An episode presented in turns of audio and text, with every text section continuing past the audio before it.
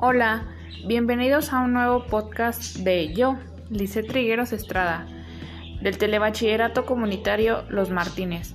Hoy les hablaré sobre las especies de dinosaurios que dominaron México. Interesante, ¿verdad? Lo más interesante es que son siete las especies de dinosaurios que dominaron México, pero ¿cuáles especies de dinosaurios dominaron México? No saben, ¿verdad? Yo tampoco lo sabía, no se preocupen.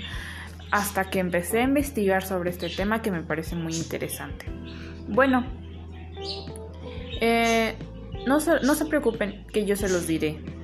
Eh, la primera especie de dinosaurio que dominó en México es el Cintarsus, el 2 Gorgosaurus, 3 Saurornitolestes, 4 Quitosaurus, 5 Alamosaurus, 6 Labocania y 7 Centrosauro.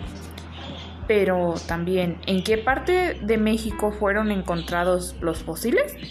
Eh, fueron encontrados en Coahuila, México. ¿Qué características físicas tenían esas especies? Bueno, pues eran muy grandes, pesados, largos, buenísimos cazando, ágiles para comer y muy buenos también para comer y sobre todo muy, muy, muy, muy, muy, muy, muy viejos.